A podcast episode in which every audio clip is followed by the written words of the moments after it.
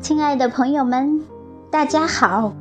感谢您关注秋堂五二零，我是小宁。今天我们与您分享的文章篇名叫做《不要总以为自己是对的》，作者丁秋堂。字题：我。以前总以为自己是对的，学了心理学之后才知道，这本身就是一个心理有点毛病的人，固执而自私。有英语教师，在很多年之前，她的丈夫就在一场车祸中丧生了，而她一个人。却培育了三个博士生女儿，同时，他所教的很多学生也都成绩优异，让同事和朋友们都感到不可思议。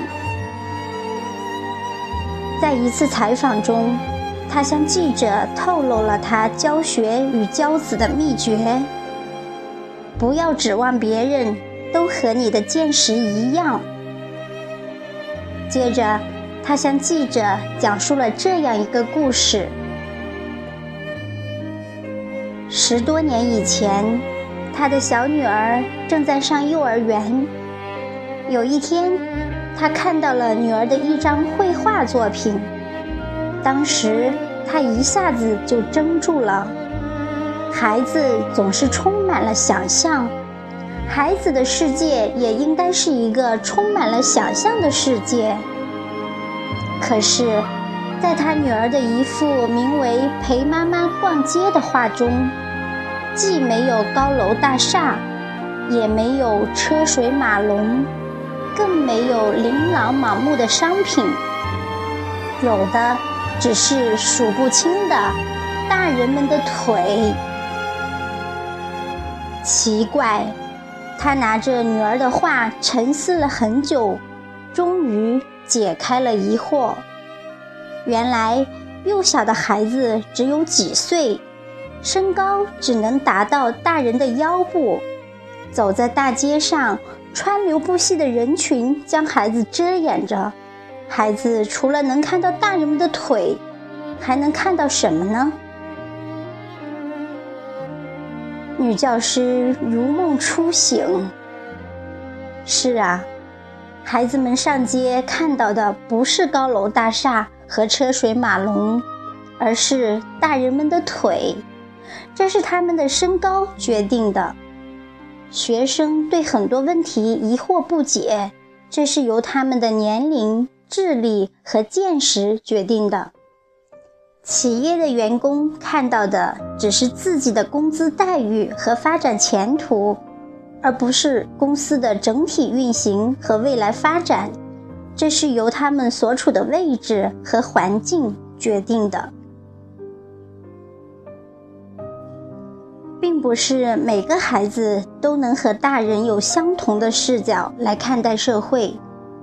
并不是每个学生都能和老师一样有相同的接受能力和认知能力，并不是每个员工都能和总裁一样站在公司的全局看待问题、分析问题和处理问题。女教师说：“不要埋怨别人无知，不要指望别人和你站在同样的高度。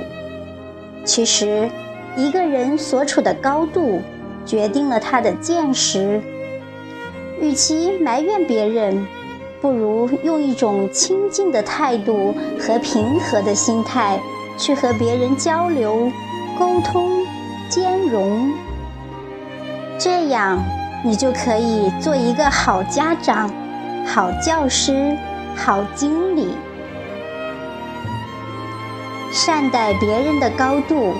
不要指望别人和你的见识一样。教子、教学、为人处事、管理一方，其实就是这么简单。感悟。我想，善待别人的高度还应该有一层意思，不要总以为自己是对的。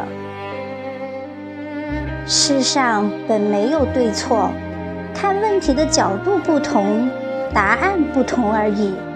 我们应该学会常常用别人的角度看世界，多一分宽容，多一分理解，多一分求同存异。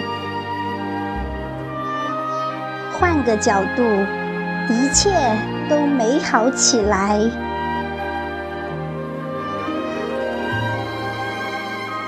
好了，朋友们，今天的分享就到这里。